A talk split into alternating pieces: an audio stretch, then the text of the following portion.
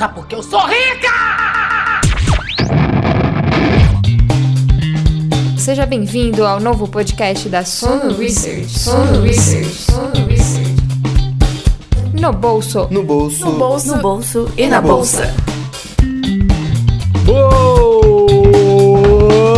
dia, boa tarde, boa noite, meu querido ouvinte, minha consagradíssima ouvinte. Está no ar a quarta edição de No Bolso e na Bolsa, o podcast da Suno Research que quer tirar você do vermelho para sempre. Comigo está a analista Suno Research, Gabi Mosman. Olá a todos, bom dia, boa tarde, boa noite. Espero que vocês gostem do podcast de hoje. Boa madrugada se você estiver neste horário também.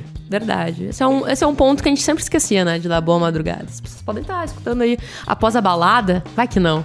Tem gente que acorda às 5 da manhã. Se faz parte do clube, não? Não, não. Sou, sou oposto. Gostaria, mas eu tenho um problema de dormir tarde. Eu normalmente vou dormir pela uma da manhã, então. Né? Hoje a gente vai falar de um tema que tira o sono de muita gente, Gabi. Com certeza. É, sempre quando envolve, né, essa questão de imprevistos é, as pessoas acabam postergando algumas horas de sono por ficar rolando na cama pensando além da conta. Prevenir é melhor do que remediar, mas a gente sabe que muita gente não sabe como prevenir problemas financeiros. Como é que é que a gente resolve? Eu acho que o pessoal que já leu o título já tem uma ideia do que seja. Sim, uma questão é imprevistos acontecem, gente. É a melhor forma de prevenir isso é tornar o imprevisto previsível.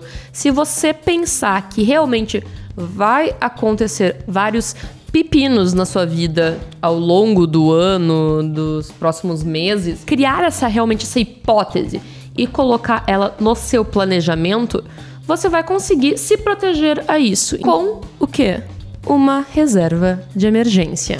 Reserva de emergência, o tema do podcast de hoje. A gente vai destrinchar tudo o que for possível sobre esse tema, mas primeiro dê o like neste podcast. Deixa eu ajudar a lavar o carro do seu barriga, anda. Diz que sim, não seja mal, nem que seja só um pouquinho. Deixa, vá, anda sim, não seja mal, anda sim. Compartilhe com seu amigo na Pindaíba, seu amigo que não sabe bolhufas sobre investimentos e quer fazer uma boa ação com ele, ser o, o anjinho dele, o, o salvador da vida financeira dele. Aquele amigo seu que tá sempre com problemas, acontecendo imprevistos e blá blá blá, já manda esse episódio para ele e fala aqui, ó, escuta aqui, porque isso vai garantir que não aconteça mais esses probleminhas na sua vida. Na vida até mesmo de um investidor, todo mundo já passou pela fase da reserva de emergência. Mas afinal, o que é essa reserva de emergência, Gabi? Ela é a primeira coisa que qualquer indivíduo tem que montar antes mesmo de se tornar um investidor. Mas é uma quantia financeira que você vai ter investido num investimento super seguro, que o foco não é rentabilidade. Você vai buscar o investimento mais seguro que você tem para garantir que não vai ter problemas. Se acontecer o imprevisto, alguma coisa que, como eu comentei antes, vai acontecer. Vai dar merda, vai dar merda, vai dar merda, vai dar merda, vai. Dar você merda. não vai precisar resgatar aquele seu investimento, você não vai precisar causar algum problema na sua estratégia de investimentos. Se der esses imprevistos, você vai pegar esse dinheiro da sua reserva, utilizar e depois você reinveste ali, você volta a colocar para deixar ela feitinha, segura, para você poder Tomar o tacacá, é, seguir com a sua estratégia de longo prazo, sua estratégia mais arriscada, que vai sim te dar rentabilidades.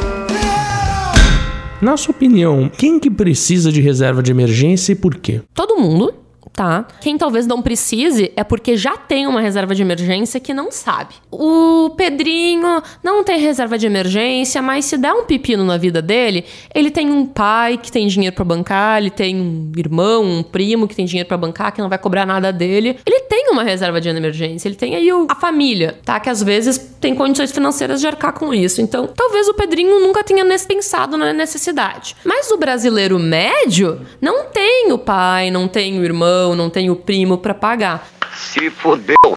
Não O tem a poupança também. Exato. O brasileiro médio, quando tiver um pepino, vai ter que ir lá no banco pegar um empréstimo ou vai ter que pegar o cartão de crédito e passar e pagar altas taxas de juros. Então, você, que é assim como eu, eu estou nesse caso também, se eu tiver um pepino, não tenho ninguém para me bancar, eu preciso ter uma reserva de emergência, porque senão o que vai acontecer? Eu vou me endividar. E daí, quando eu me endividar, a gente vai entrar naqueles problemas que a gente já comentou aqui no podcast. Dois a cada três brasileiros estão endividados, você vai pagar taxas altíssimas de juros, você acaba entrando num ciclo sem fim e sua vida financeira vai degringolar. Você vai perder horas de sono, você não vai saber como pagar. Tenha uma reserva de emergência. Abra mão um pouco dessa oportunidade de rentabilidade, porque você vai ter que ter essa reserva investida numa taxa Selic, vai render menos, mas é uma segurança para você posteriormente ter investimentos que rendam mais, que realmente vão fazer o seu patrimônio crescer. Momento conceitual no podcast. Olá, classe! Olá, professor de curso! Tem um conceito que acaba sendo muito importante na vida, não somente do economista, mas do poupador em geral, que seria a liquidez. É algo líquido, algo sólido. Qual é essa? Por que liquidez tem esse nome que as É líquido, pessoas. sólido, gasoso, é, o- é o quê? Que raios é isso? A liquidez de algum investimento, algum ativo financeiro, é a velocidade que ele se transforma em dinheiro. Dinheiro na sua mão, né, basicamente. Então, quanto mais líquido for um ativo, investimento, mais rápido ele se torna dinheiro na sua mão. Então, por exemplo, um apartamento é um ativo altamente ilíquido, porque é muito difícil de transformar ele em dinheiro efetivamente. Porque ou você vai ter uma grande perda de valor, talvez você transforme ele muito rápido porque Eu deu compro sorte. rápido, mas eu vou, vou pagar 30% a menos do que você tá pedindo aí. Normalmente, quando você vai vender um apartamento, você vai trocar por outro tipo de imóvel, ou uma outra negociação, ou alguém vai pagar em prestações. Dificilmente a pessoa vai lá, seu apartamento vale 30 mil reais, 300 mil reais, e a pessoa vai te dar isso em cash na sua conta corrente lá. Provavelmente não. E se der, provavelmente desconfio. Só se você deu muita sorte, foi um negócio aí rápido, fácil. É, de- normalmente não é. Só que não. Quais são as características do investimento, do investimento ou, ou do lugar onde eu devo guardar a minha reserva de emergência? A reserva de emergência ela tem que estar num lugar seguro, tá? É- Esse é o, o foco. Eu indico muitas vezes o próprio Tesouro Selic. Tá? Que é a letra financeira do Tesouro, LFT, como é que alguns conhecem por uma nomenclatura, outros conhecem por outra. Mas é o investimento mais seguro que a gente tem hoje, tá? Direto lá no Tesouro Nacional. Vamos, tesouro, não se junte com essa gentalha. Sim, mamãe. Gentalha, gentalha! Algumas pessoas podem preferir colocar num fundo de renda fixa, atrelado ao DI, que pague 100% do CDI, não tem a taxa de administração, como existem alguns exemplos. Não é tão seguro quanto o Tesouro Selic, mas esse assim, ele pode ter algumas facilidades. A liquidez é imediata, é de zero. Então, se eu pedir para resgatar agora, o dinheiro já vai cair em conta. Parecido com a minha poupança, o Tesouro Selic tem aí um dia, dois dias de liquidez que pode demorar um pouquinho, tá? Às vezes as pessoas podem botar um pouquinho de Tesouro Selic, um pouquinho nesse fundo, CDBs de liquidez diária, ou até mesmo, por exemplo, quem tem é, bancos digitais, às vezes tem alguns investimentos ali com alta liquidez. Vamos dar o exemplo do Nubank, tá? Que não é propaganda de nenhum banco nem nada, só vou tô dando um exemplo. O Nubank, você pode botar o dinheiro, o dinheiro que tá ali na conta, ele já é rentabilizado 100% do CDI. O que é o CDI? O CDI é o Certificado de Depósito Interbancário, é a taxa que os bancos se emprestam entre si, que é uma taxa muito parecida com o que a Selic rende, tá? Pode variar um pouquinho, mas é basicamente isso. A Selic é a taxa básica do Estado, basicamente, e o Sim. CDI é a taxa básica dos bancos. É, basicamente isso. Assim, a taxa Selic é uma taxa meta, tá? Ela é uma taxa efetiva. O CDI seria como se fosse a taxa efetiva. A teoria não vale tanto aqui entrar, mas é como se eu, Gabriela, fosse um banco e o Lucas fosse outro banco. No final do dia, a gente tem que estar zeradinho a nossa conta, então a gente pode se emprestar um dinheiro e é essa taxa que os bancos se pagam por esse empréstimo, tá? Então é uma taxa básica aí que o pessoal utiliza. A taxa Selic é o que guia os bancos tomarem essa taxa como utilização, tá? Vai ser basicamente a mesma coisa. É, mais ou menos, mais ou menos, mais ou menos. Se fosse a Gabi de um tempo atrás que estava dando seus primeiros passos na bolsa, você preferiria investir ou criar uma reserva de emergência primeiro? Eu, eu me considero a conservadora agressiva, porque eu só fiz é, decisões financeiras mais arriscadas depois de conhecer muito, de estudar muito. É difícil dizer o que eu faria é, na situação de hoje, mas eu comecei realmente fazendo minha reserva de emergência. Uma eternidade depois. Eu tava aí com um bom dinheiro investido, já, já tinha minha reserva de emergência, tava investindo em ações. E aconteceu que deu um imprevisto na minha vida que eu precisei resgatar minha reserva de emergência. E foi bem na época da greve dos caminhoneiros, tá? Que a bolsa despencou. Gente, se eu não tivesse a minha reserva de emergência e eu tivesse que fazer resgate de ações naquele momento, ia ter sido bem ruim porque ia ter doído, tá? Porque a bolsa caiu bastante, eu não lembro exatamente agora em, em termos numéricos. Porque pra quem não tá na bolsa, eh, não tá acostumado a ter a lidar com a bolsa, a bolsa é volátil. Exato.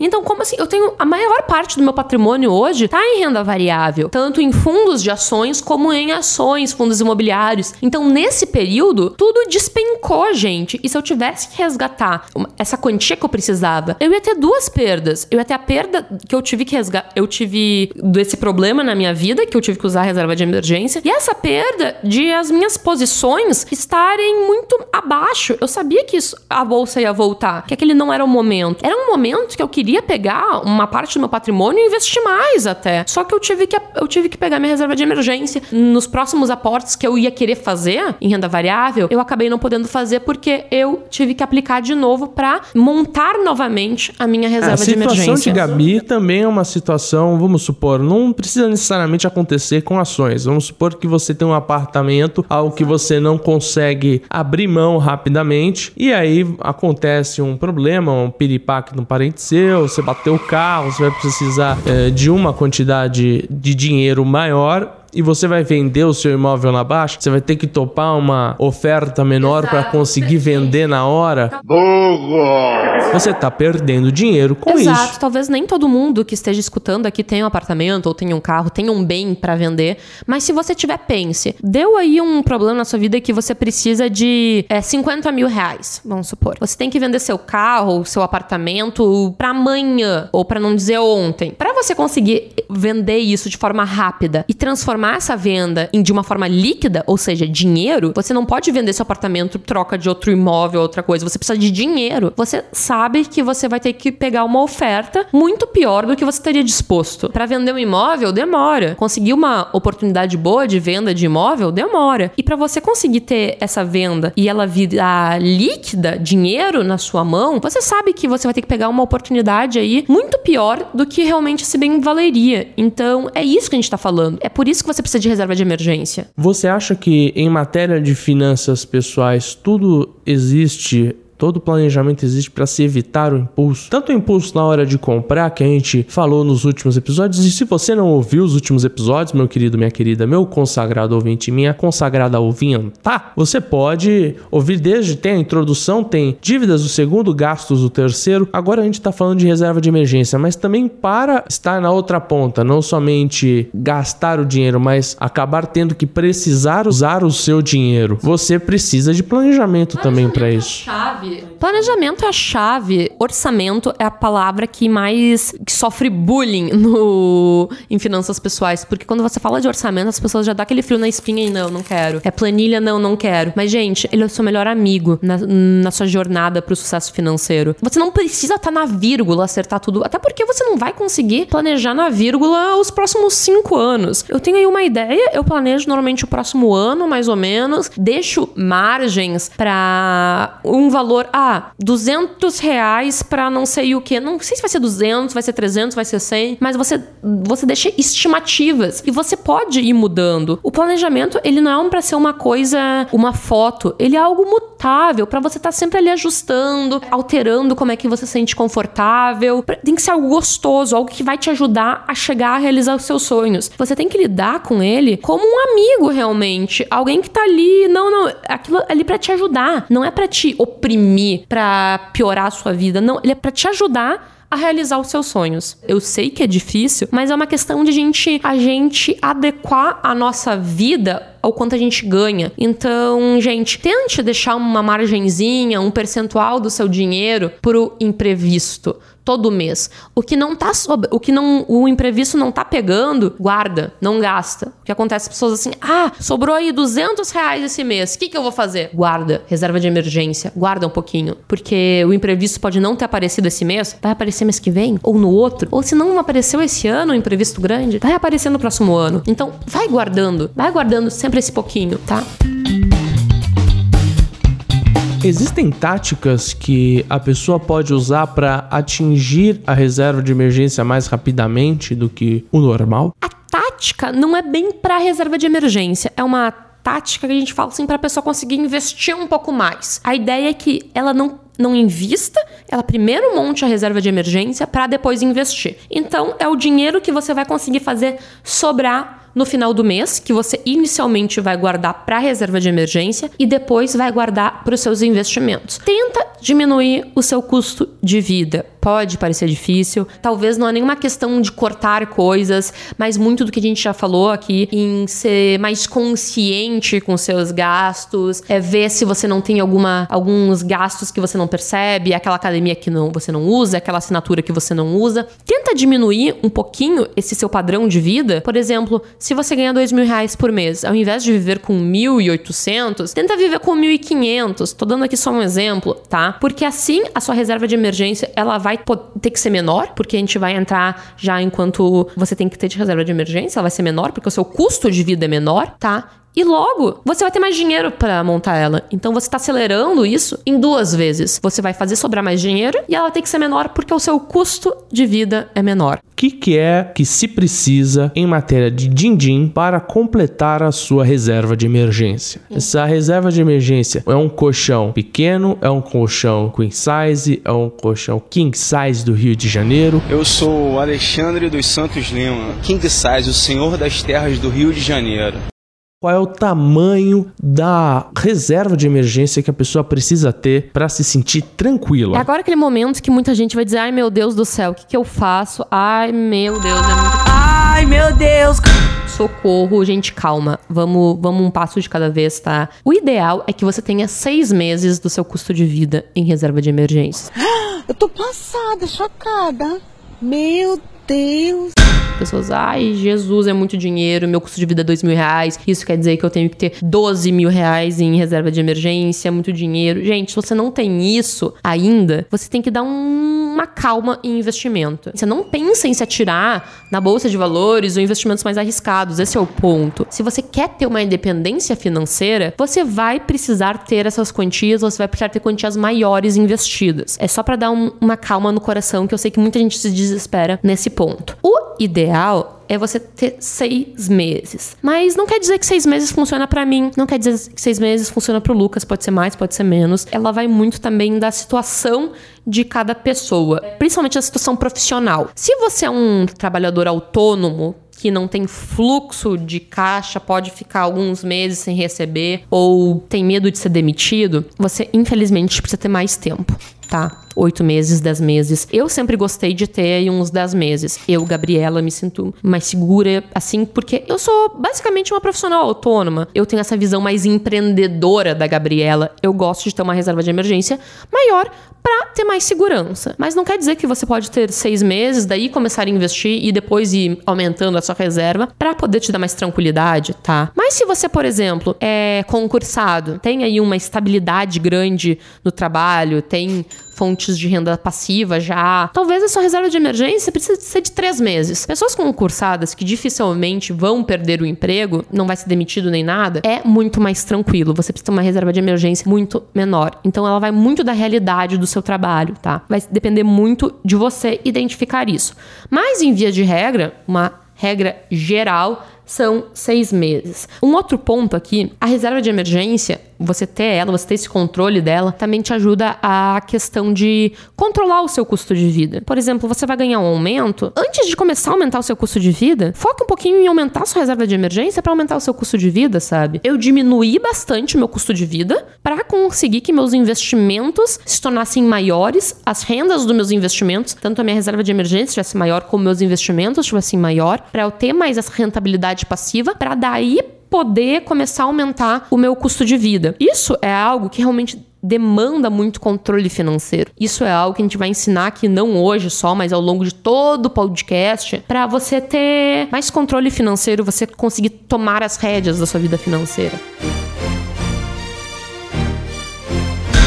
Você acha uma dica importante aquilo que foi abordado nos dois últimos episódios em você pagar a si mesmo, no sentido de quando você recebe, você sabe quando você quanto vai sobrar no fim do mês, aí você já investe entre aspas, coloca na sua reserva de emergência, em vez de você perder o tempo do seu mês para poupar, no fim você vai rendendo o mês. Exato. Com certeza o se pagar primeiro é um dos maiores segredos, tá? Você vai pegar livros clássicos aí de finanças pessoais que falam isso, desde o Pai Rico, Pai Pobre, O Homem Mais Rico da Babilônia, O Milionário Mora ao Lado. Qual a sua mensagem para a Terra, Bilu?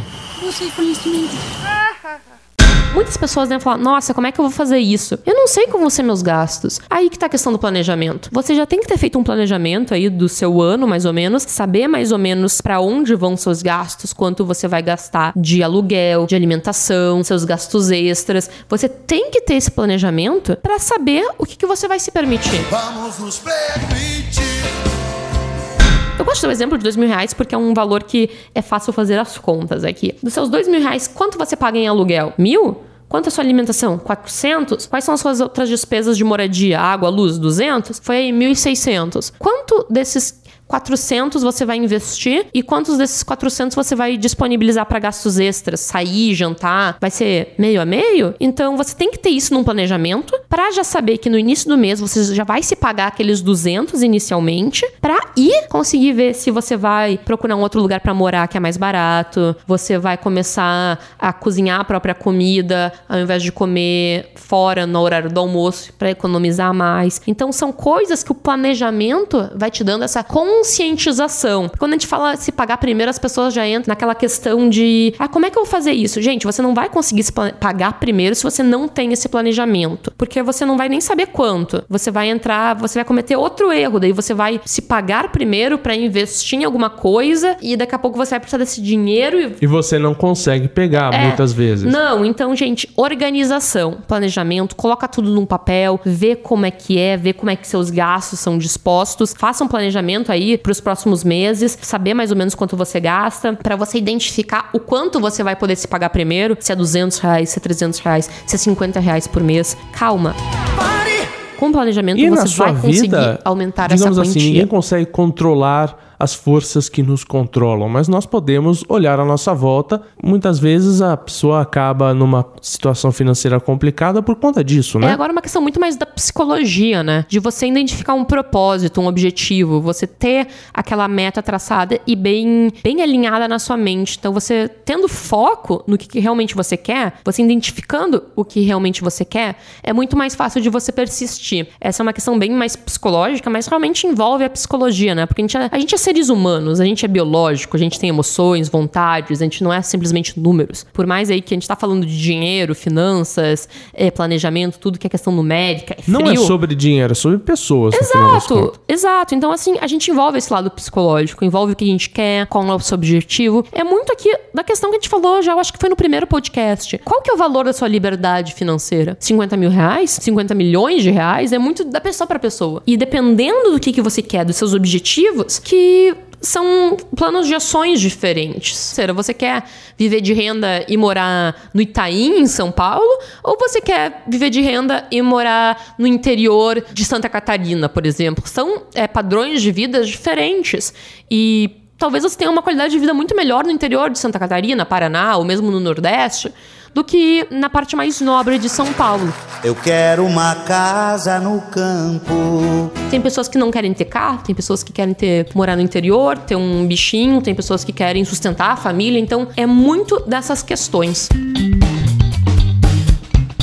Agora que a gente já sabe o que é liquidez, agora que a gente já sabe que os, ah, as categorias de investimento envolvidas na reserva de emergência têm que ser conservadoras e bastante líquidas, quais são os investimentos que eu posso contar para a reserva de emergência e o que, que eles têm em relação à liquidez, em relação. Quais são os benefícios que eles oferecem para quem busca guardar din-din com esse fim?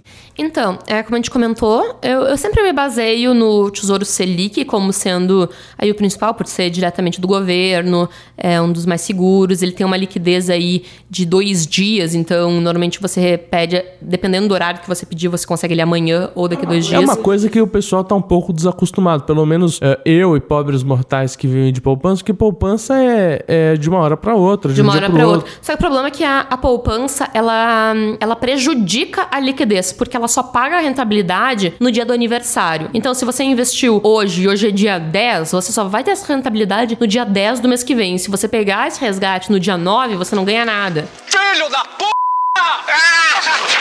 Tá? Então, o Tesouro Selic ou é, fundos de investimentos de renda fixa, Ele atualiza. ele atualiza diariamente. Ah, então- ele dá rentabilidade diariamente. Que demais! O ideal em fundo de reinvestimento ser um fundo de investimento atrelado ao DI, porque existem fundos de investimento de renda fixa que são atrelados à inflação, a crédito privado, são um pouco mais arriscados, eles podem ter oscilação e reserva de emergência é para não oscilar, é para ser aquela coisinha CDI, linearzinho, sem movimentações, sem surpresas, para segurança. CDBs com liquidez imediata, liquidez diária também são O boas. que, que é um CDB? É um. É um certificado de depósito bancário.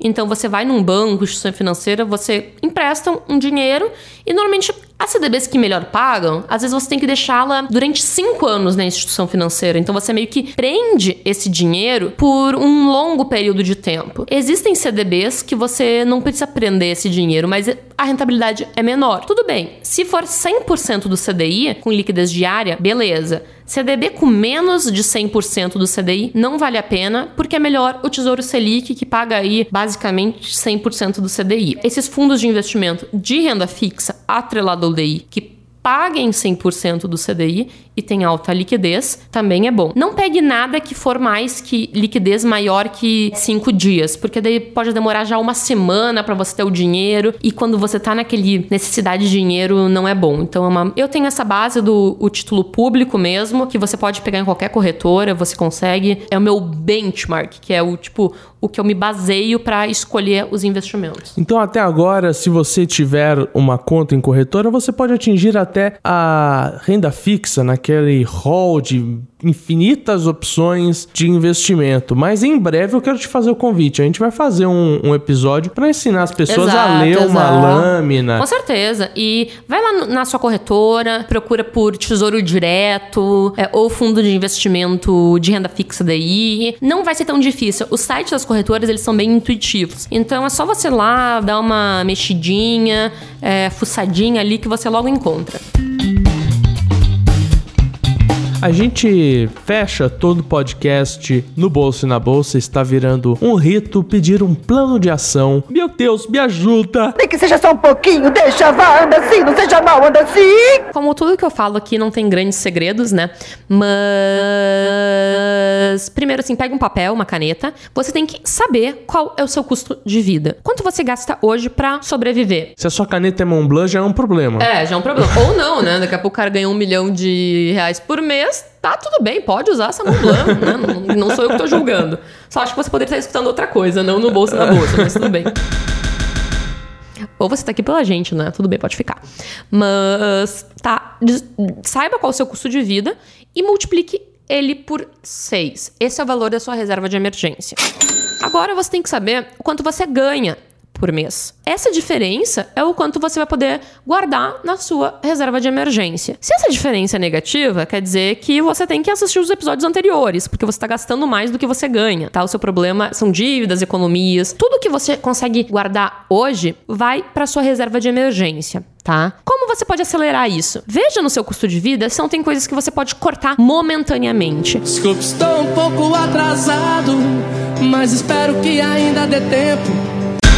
É aquele sacrifício momentâneo só pra você acelerar isso. Uma saída com os amigos no final de semana, uma cerveja, é a sua marmita que você pode levar ao invés de comer fora. Uber 99 e É, afins. Entendeu? É dicas financeiras, porque vai muito da realidade de cada um, tá? Olhe a sua volta. Ah, agora eu entendi! Agora eu saquei! Três coisas que você pudesse cortar, identifique três coisas e faça uma. Não precisa fazer as três. Faça uma. Se você quer acelerar mais, faça duas. Se você realmente quer mudar, fazer uma mudança radical, faça as três. Eu espero que você consiga ter sua reserva de emergência aí o mais rápido possível. Talvez demore um, dois anos, talvez, mas utilize esse tempo para estudar sobre finanças, para estudar outras coisas, porque eu quero que você comece a investir realmente em outras opções que vão te trazer re- rentabilidade, vão te dar dinheiro aí, retornos no longo prazo, mas só quando você tiver estudado, você tiver o conhecimento, gente. Estude antes, não vá simplesmente se tocar no mercado, investimento, sem ter o conhecimento. A gente tá aqui para te ajudar. Então eu quero te ajudar, eu quero te dar dicas de livros, eu quero te mostrar onde você como você escolhe as melhores ações, como você mel- escolhe tudo. Mas estude e monte sua reserva de emergência enquanto você estuda.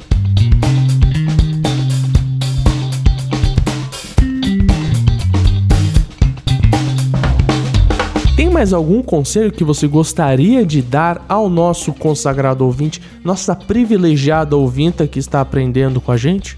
Gente, por quem já passou pela necessidade, tenha uma reserva de emergência, porque você só vai dar valor para ela quando você precisar. Quando você deu o pepino, você vai ter que resgatar ela e você vê que você não precisou estragar sua estratégia de investimentos, você não precisou é, fazer outra coisa, vender alguma coisa que você não queria. Você vai olhar, nossa, que bom que eu tinha essa reserva. Porque na maior parte do tempo você- vai ficar pensando, ah, podia estar investindo melhor esse dinheiro, podia estar investindo melhor esse dinheiro. Mas não, gente, tenha. É bom, é segurança. Não é uma, não uma questão de segurança excessiva. É, cara, ajuda muito, tá? Se você realmente não tem aí um patrocínio, alguém que pode bancar suas contas se der problema, que é a maioria dos brasileiros não tem isso, vai por mim, confia em mim. Faça sua reserva de emergência. Custo de oportunidade, aproveite seu tempo seguindo no Bolso na Bolsa, ouvindo todos os episódios, enquanto as pessoas estão ouvindo podcast sobre a morte da Bezerra por aí, né? É, mais ou menos, mais ou menos, mais ou menos. Eu vou dar o meu tchauzinho sedoso, meu beijo maravilhoso a você, meu ouvinte, minha querida ouvinta. Espero que você tenha curtido os memes que eu acabei de colocar especialmente para você, mas eu curti mais a presença de Gabi Mosman comigo no Bolsa na Bolsa número 4. Muito obrigada, pessoal, e até a próxima. Um beijo no queixo e até semana que vem.